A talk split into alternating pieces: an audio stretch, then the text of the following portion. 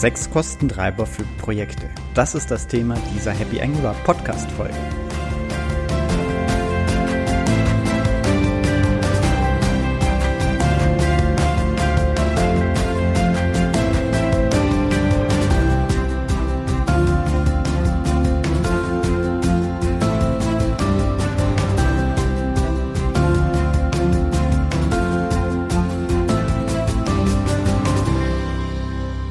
Hallo und herzlich willkommen zu einer neuen Ausgabe des Happy Angular Podcasts. Mein Name ist Sebastian Dorn und heute beschäftigen wir uns mit dem Thema, was die sechs größten Kostentreiber in Entwicklungsprojekten sind. Viel Spaß damit. Erstmal möchte ich mich bedanken über das tolle Feedback, sowohl per E-Mail, auch auf iTunes. Freut mich sehr, dass euch der Podcast gefällt. Wenn ihr noch keine Bewertung auf iTunes abgegeben habt und der Post Podcast euch gefällt, freue ich mich auf eine Bewertung, wenn ihr die eine Minute Zeit dort investieren könnt und mir ein Feedback hinterlassen könnt. Falls ihr Anregungen, Wünsche habt, ähm, Fragen, dann auch einfach gern per E-Mail oder auf Xing. Das eignet sich in iTunes nicht ganz so, weil man dort nicht direkt antworten kann auf die Meldungen. So, dann starten wir mit dem heutigen Thema.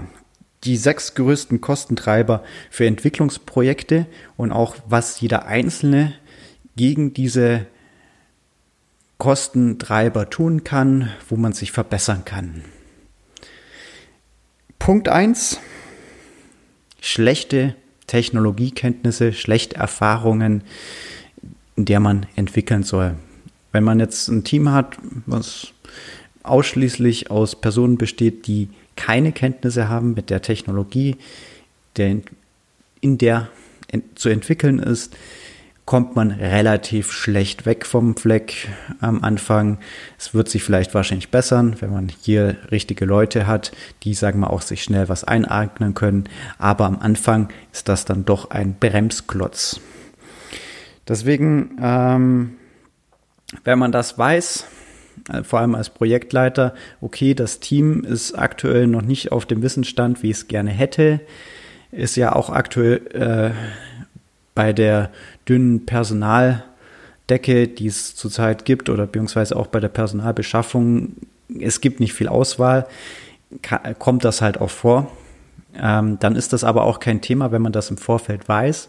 Dann plant man davor, bevor das offizielle Projekt mit der Entwicklungsphase losgeht, ähm, entsprechende Schulungen ein.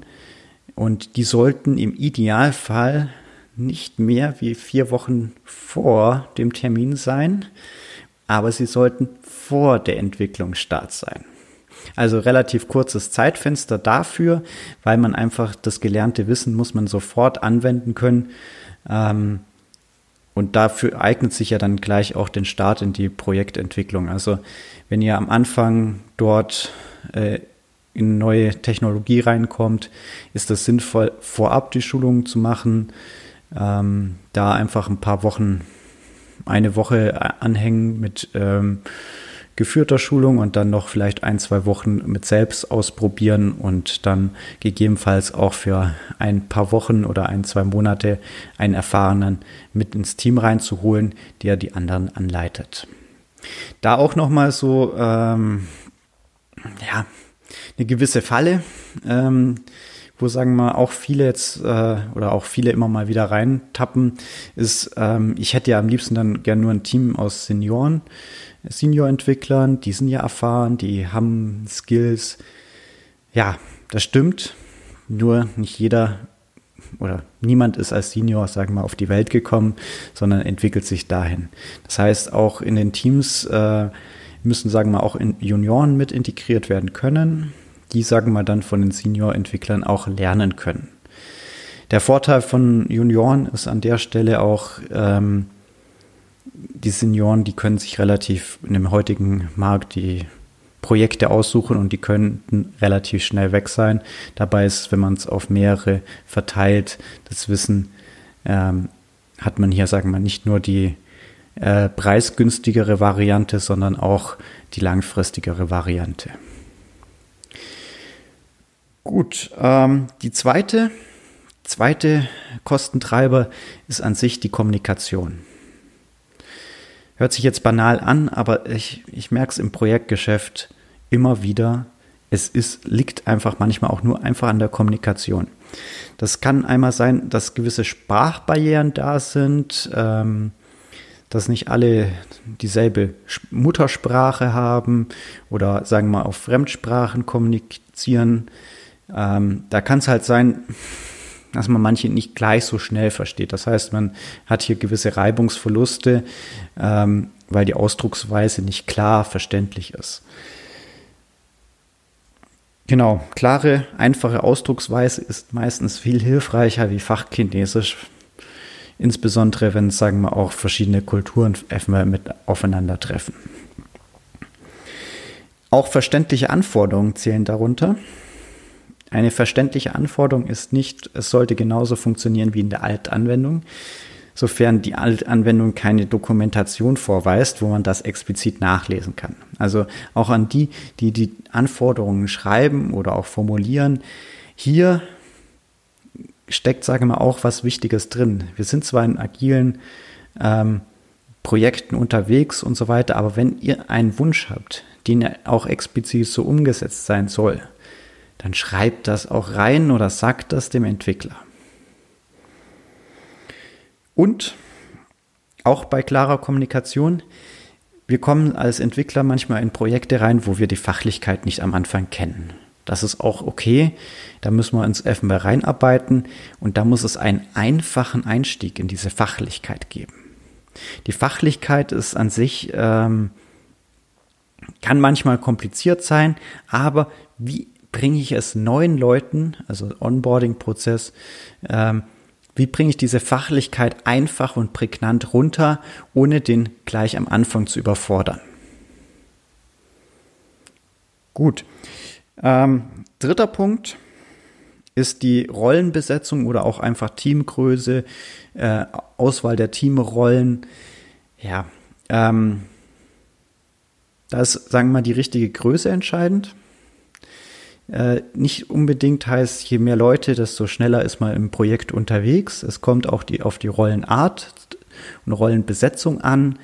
Wir haben es äh, bei vielen Projekten, äh, kriegt man auch nicht direkt am Anfang die Manpower, äh, die man eigentlich braucht oder die man langfristig plant. Das ist an sich aber auch kein äh, Nachteil an der Stelle, weil die Entwickler bzw. die Rollenbeteiligten am Projekt, die müssen auch ausgelastet werden. Und diese Anfahrtsphase kann man, sagen mal, ähm, verteilen, wenn man nicht gleich am Anfang mit einem Big Bang, hier seid ihr alle, loslegen, sondern verteilen.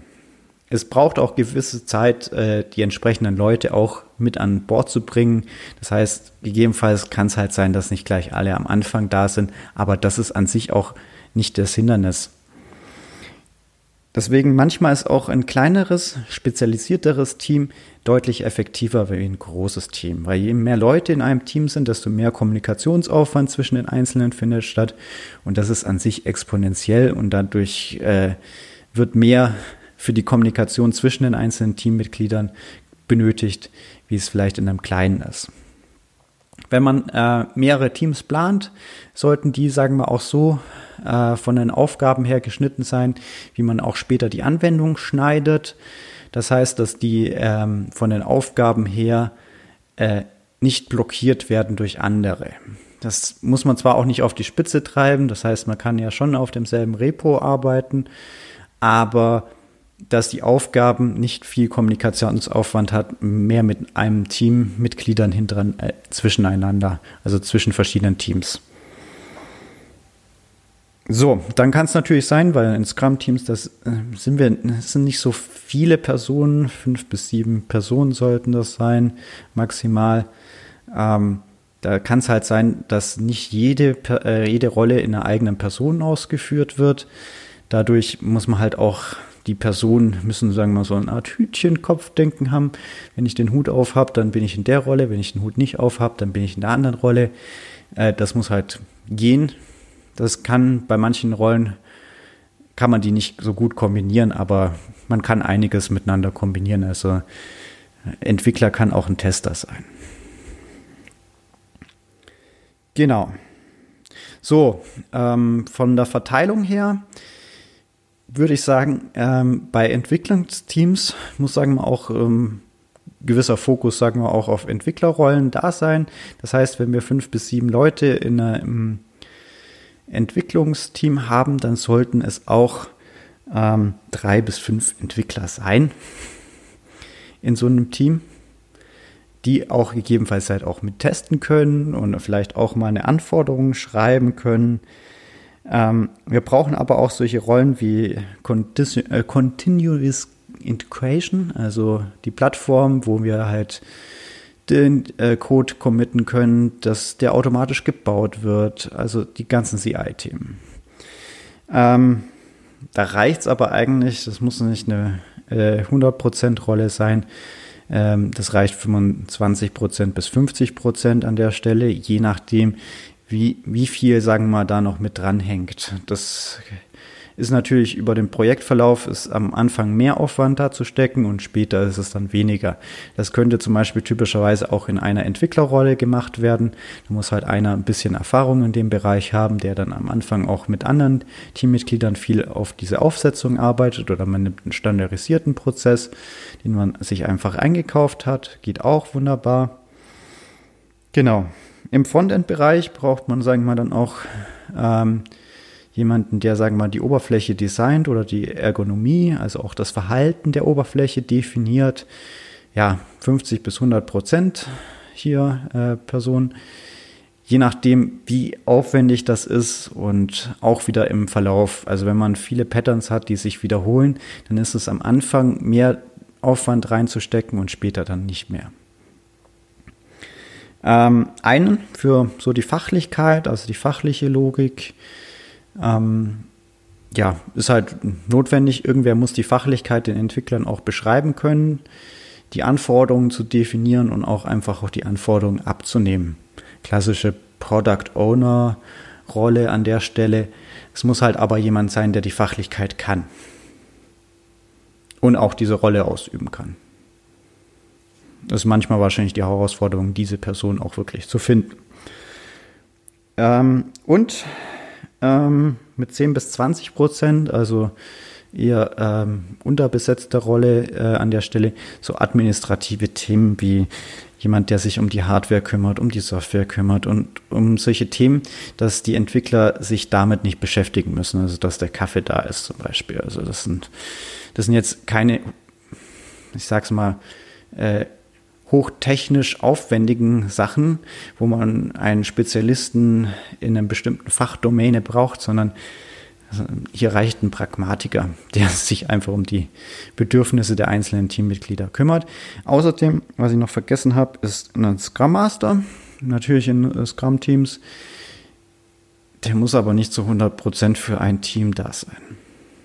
Also der reicht 25 bis 50 Prozent je nachdem, wie viel Aufwand das ist. Ähm, aber an sich würde ich sagen, ein Scrum Master kann auch problemlos mehrere Teams in die äh, Meetings mit begleiten. Da muss man halt schauen, dass man die Meetings ein bisschen äh, zeitversetzt macht, damit der Scrum Master auch jedes Team da, sagen wir, auch mit betreuen kann.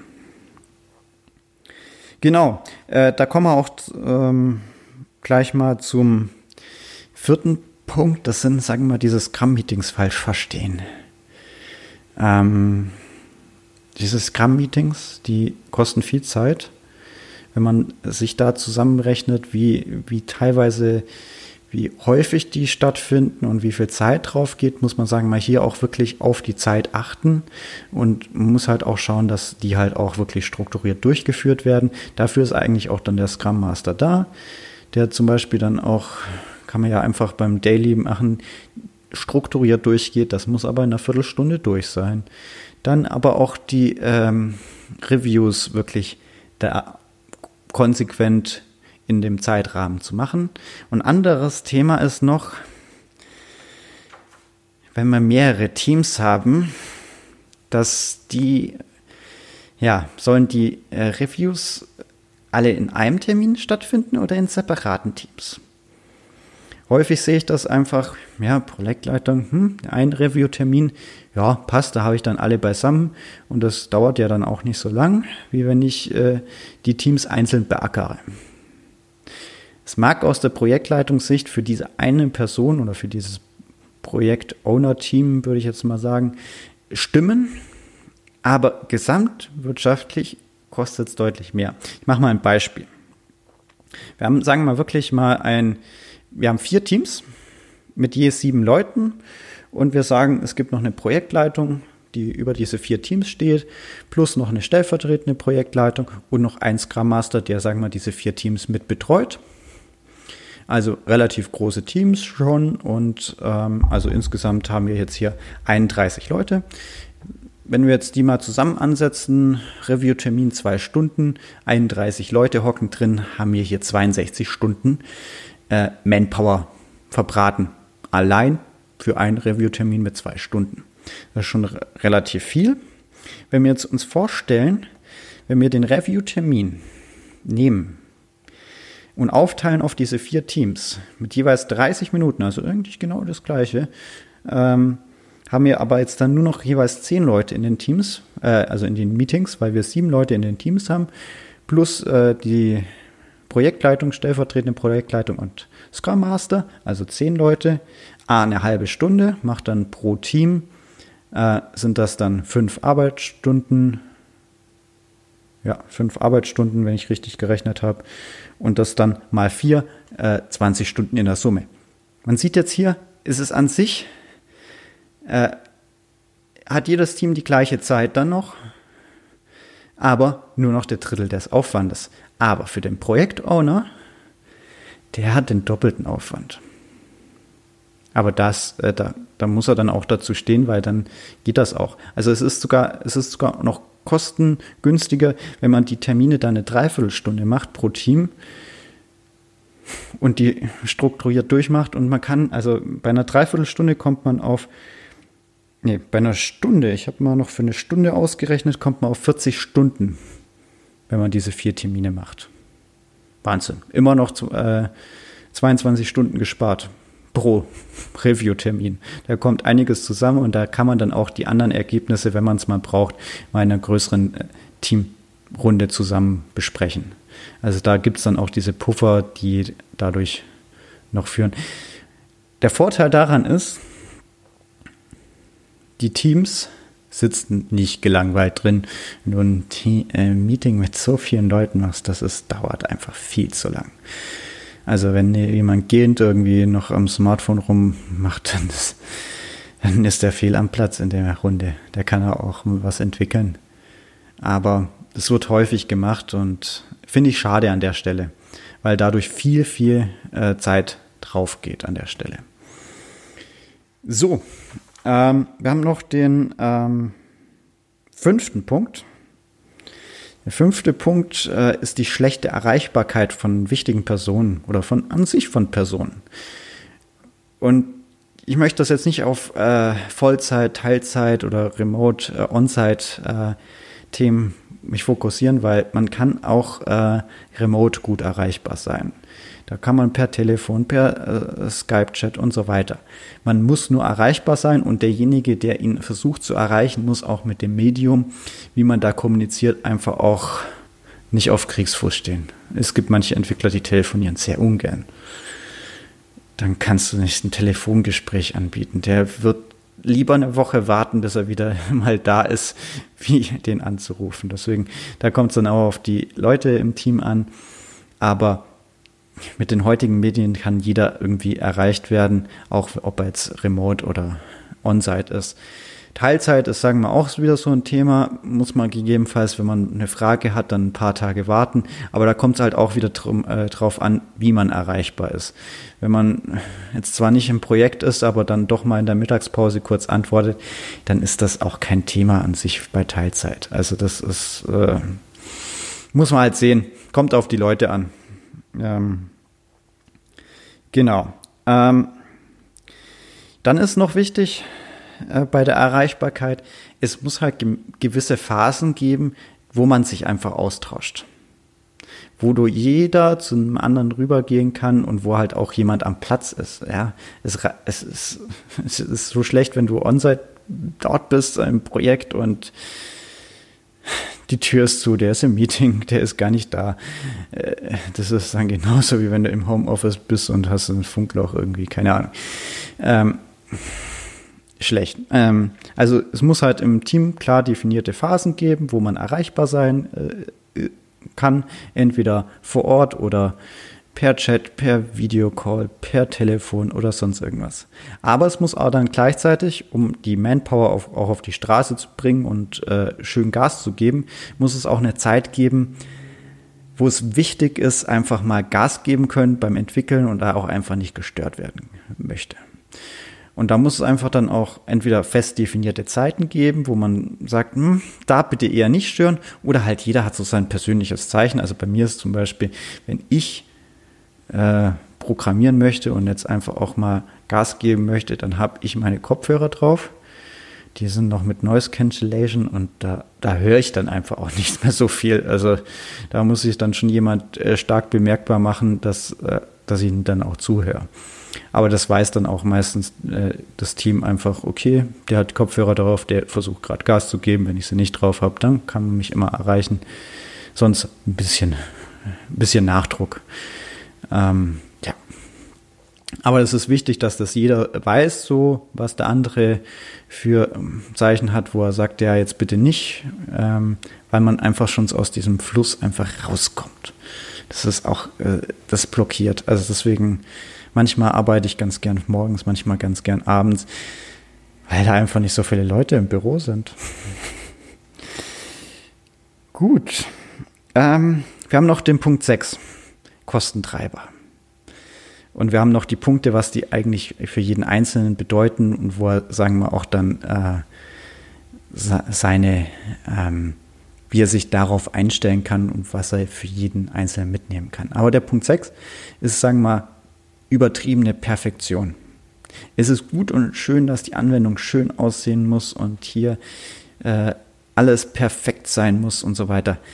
Aber wenn wir jetzt uns mal noch die Punkte anschauen, was wir eigentlich bei Frontend-Entwicklung alles berücksichtigen müssen, wird es einfach aus Budgetgründen sein, dass wir nicht überall 100% erreichen können. Wir verzetteln uns da auch, glaube ich, dann einfach zu viel. Nämlich, wir müssen das Design umsetzen. Also es soll, die Anwendung soll so aussehen, wie es sich der Designer vorgestellt hat. Möglichst Pixel genau. Ähm, das, die Anwendung muss sich auch so verhalten, wie es vielleicht der Ergonome gesagt hat. Sie muss responsive sein, heutzutage eigentlich standardmäßig. Also sie muss halt, sagen wir mal, auf diesen äh, Bildschirmgrößen, sage ich mal, so optimal funktionieren, wie wir es, sagen wir, auch äh, uns vorstellen. Ähm, es muss die entsprechende Browser-Unterstützung da sein. Am besten alle, auch noch den Internet Explorer 10, 11. Ein kleiner Scherz am Rande. Ähm, Fehlerbehandlung, also der Worst-Case-Szenario. Äh, die Seite soll offline-fähig sein. Die soll, wenn die äh, wenn das Backend noch äh, nicht da ist, soll die auch noch funktionieren und so weiter. Gegebenenfalls dann noch äh, spezielle DOM-Strukturen erfüllen, um ähm, nicht funktionale Anforderungen wie Barrierefreiheit zu unterstützen und Performance-Optimierungen und so weiter. Es gibt da eine lange, lange Liste, die wir, sagen mal, als Frontend-Entwickler berücksichtigen müssen. Ich habe noch nicht mal die Tests aufgeführt oder Dokumentation, was, sagen wir ja, auch noch ein Bestandteil ist. Und wenn wir jetzt in allen Bereichen wirklich perfekt sind, das dauert einfach viel zu lang für jeden Projektleiter. Deswegen hier so Pareto, ähm, Regel, 80-20-Regel, schauen, was man mit 20 Prozent des Aufwands möglichst viel erreicht. Das muss aber halt dann auch im Team jeder so sagen wir mal mittragen können, dass es halt nicht das, ja, die goldene Türklinke an jeder Türe sein kann und der Rahmen darf nicht in Gold sein und so weiter. Muss halt jeder verstehen können und auch Prioritäten setzen können. Genau. Was bedeutet das jetzt eigentlich für den Einzelnen? Also das sind jetzt viele Themen, die an sich jetzt den äh, Projektleiter äh, betreffen, was er berücksichtigen kann, aber es gibt für jeden Punkt hier auch äh, Learning für jeden Einzelnen. Weil wir können nicht unbedingt die Teamzusammensetzung als Junior-Entwickler mit beeinflussen. Also ich kann da keine Leute rausschmeißen oder andere Leute einstellen. Das geht nicht. Aber ich kann anders damit umgehen mit der Situation. Schauen wir uns nochmal an. Kostenfaktor 1, schlechte Technologiekenntnisse. Was kann der Einzelne tun? Einerseits sich Wissen aneignen, zum Beispiel hier den Podcast anhören, ein Buch lesen, mal ein Tutorial machen. Und das zweite, üben. The Theoriewissen ist toll. Durchs Üben kommt man erstmal richtig rein. Und ich werde in den Schulungen auch immer mal wieder gefragt, oder ich ständig eigentlich, was ist der optimale Weg für XY? Sage ich, ja, ich kann es euch sagen, aber ihr werdet das nicht behalten. Ihr müsst mal in diese Fehler reingetappt sein, um einfach auch diesen Schmerz durch diese Fehler einfach mal erlebt zu haben. Also hört sich jetzt hart an. Ich, ich, ich sag's gern jedem, aber der, der Lerneffekt ist nicht so hoch da. Also, ähm, genau, einfach üben, auch mal Fehler machen, weil aus diesen Fehlern lernt man. Gut, ähm, zweiter Punkt war die Kommunikation. Sprachbarrieren, klarer Ausdruck. Versucht euch so auszudrücken, wie es der andere am bestmöglichsten versteht. Das heißt, ihr müsst vielleicht zu jeder Person etwas anders kommunizieren, aber versucht das mal wirklich. Es kann sein, dass ihr mit manchen Leuten besser auf Deutsch redet, anderen vielleicht besser auf Englisch redet. Und sagt aber auch klar, wenn ihr jemanden nicht versteht, auf einer freundlichen Art und Weise, dass es nochmal wiederholt, vielleicht anders sagt. Der Idealfall ist, bevor der andere den Satz ausgesprochen hat, wisst ihr bereits, was er meint. Und das vielleicht auch bei eurer Formulierung so anwenden. Ihr drückt es euch so aus, dass ihr eigentlich den Satz gar nicht mehr fertig sprechen müsst und der andere versteht es schon. Das wäre der Idealfall. Ähm, und das natürlich auch in die schriftlichen Dokumentationen so reinarbeiten. Das ist vielleicht ein bisschen aufwendiger manchmal, aber es sind einfach diese Reibungsverluste, die fallen alle weg. Also das ist manchmal sehr, sehr gut. Also wenn das so klappt.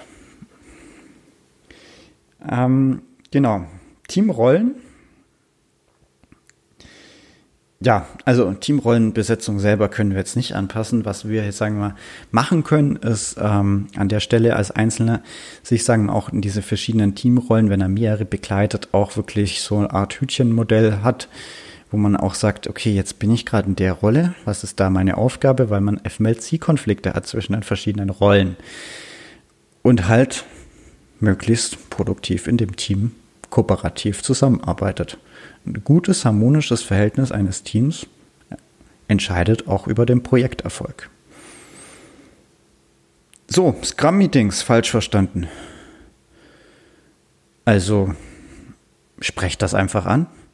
Wenn die, äh, wenn die Retro, äh, also in der Retrospektive ist ja dafür da, wenn, wenn ihr euch, äh, sagen wir mal, in so einem Scrum-Team befindet, die Retrospektive macht, sprecht das an. Scrum-Meetings dauern zu lang oder es sitzen zu viele drin. Kann man ja machen. Oder direkt die Führungskraft ansprechen. Und wenn.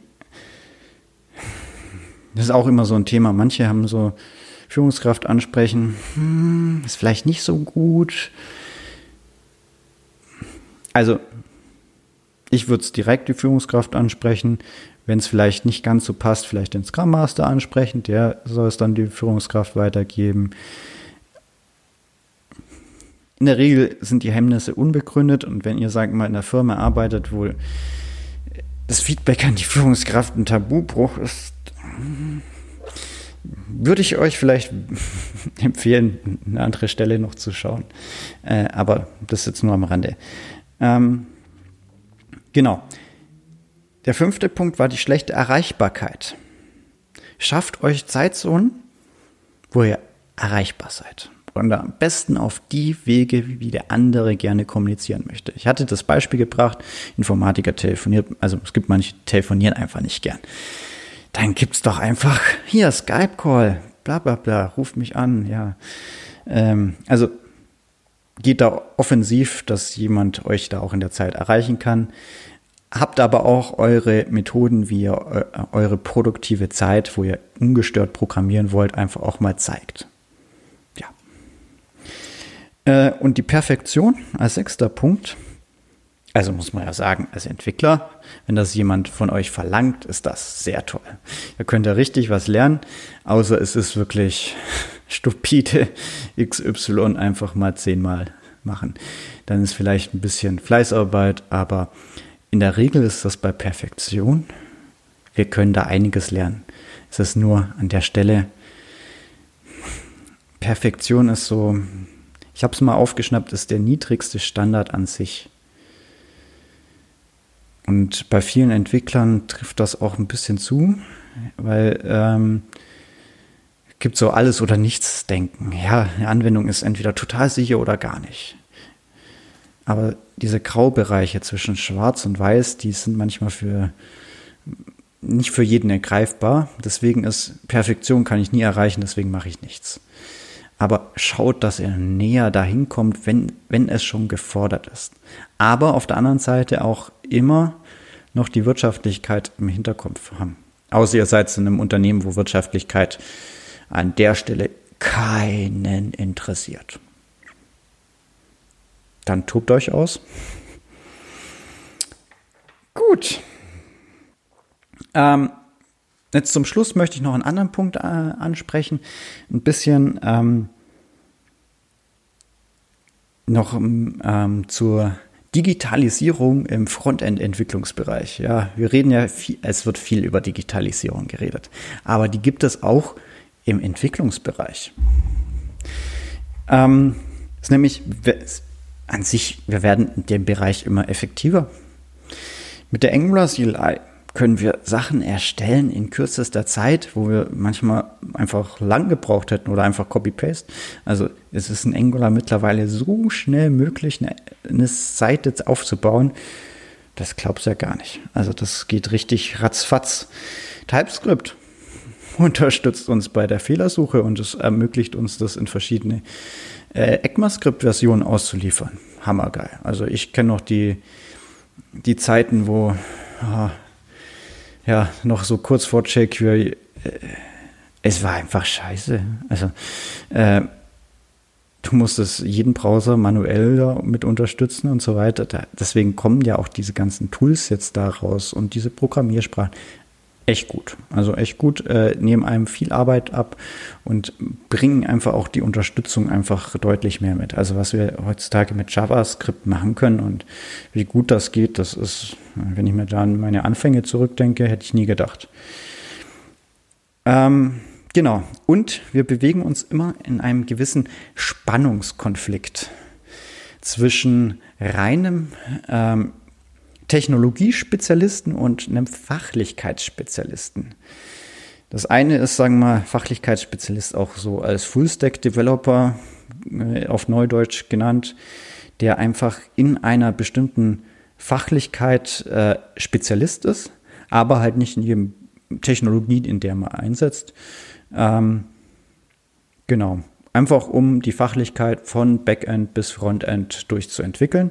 Und das andere ist der Technologiespezialist, der macht zum Beispiel nur Frontend-Entwicklung. Also ich mache hauptsächlich nur Angular-Entwicklung. Natürlich mache ich auch ein bisschen Backend manchmal. Aber, also mir macht schon Spaß, aber der Fokus liegt einfach auf Angular-Entwicklung. Fertig. Ähm, und der ist viel, viel effektiver in den Technologien. Und in der Regel brauchen wir in den Teams einfach eine Mischung aus den beiden, äh, weil wir sagen mal, also der Full-Stack-Developer hatte einfach auch die Nachteile. Erstens mal ist er nicht ganz so effektiv äh, in, in, jeder Technologie drin. Und andererseits einfach auch ein Tragfaktor, wenn sich, sagen wir mal, nur einer in dem Team mit Fachlichkeit XY beschäftigt. Ja, es muss ja nicht gleich der Traktor, äh, Traktor sage ich, der LKW kommen. Es reicht ja ein Jobwechsel aus. So viel dazu. Äh, also wir werden uns da immer in diesem Spannungsfeld bewegen. Das heißt, ein bisschen Fullstack-Entwickler sollte auch in jedem Frontend-Entwickler da sein. Und dann gegebenenfalls auch sagen, okay, wir entwickeln uns in die Richtung vielleicht dann in Zukunft weiter. So, also ich möchte nochmal zusammenfassen. Die sechs Kostentreiber für Projekte sind schlechte Technologiekenntnisse. Ihr könnt damit einfach mit diesem Podcast euch Wissen aneignen und üben. Das zweite, schlechte Kommunikation. Ich glaube, in jedem Projekt ist das fast. Also Kommunikation ist echt wichtig. Ähm, Rollenzusammensetzung. Schaut, dass er auch möglichst die Manpower auf die Straße bringt und nach dem Gedanken müsst ihr euch auch die Teams zusammensetzen. Scrum-Meetings. Meetings allgemein. Viel zu lang, zu unproduktiv. Kostenfresser ohne Ende. Der vierte, die schlechte Erreichbarkeit. Da kann jeder was dafür tun, auch wenn er, sagen wir mal, sich aktiv in manchen Bereichen, Zeiten schlecht erreichbar macht, dafür in den anderen proaktiv erreichbar sein soll. Und die Perfektion, das ist einfach 80-20-Regel. Ich glaube, die hat jeder mal gehört. Pareto Optimum über die ganzen verschiedenen Facetten, die ein Frontend-Entwickler zu berücksichtigen hat. Dann läuft die Sache. So viel dazu.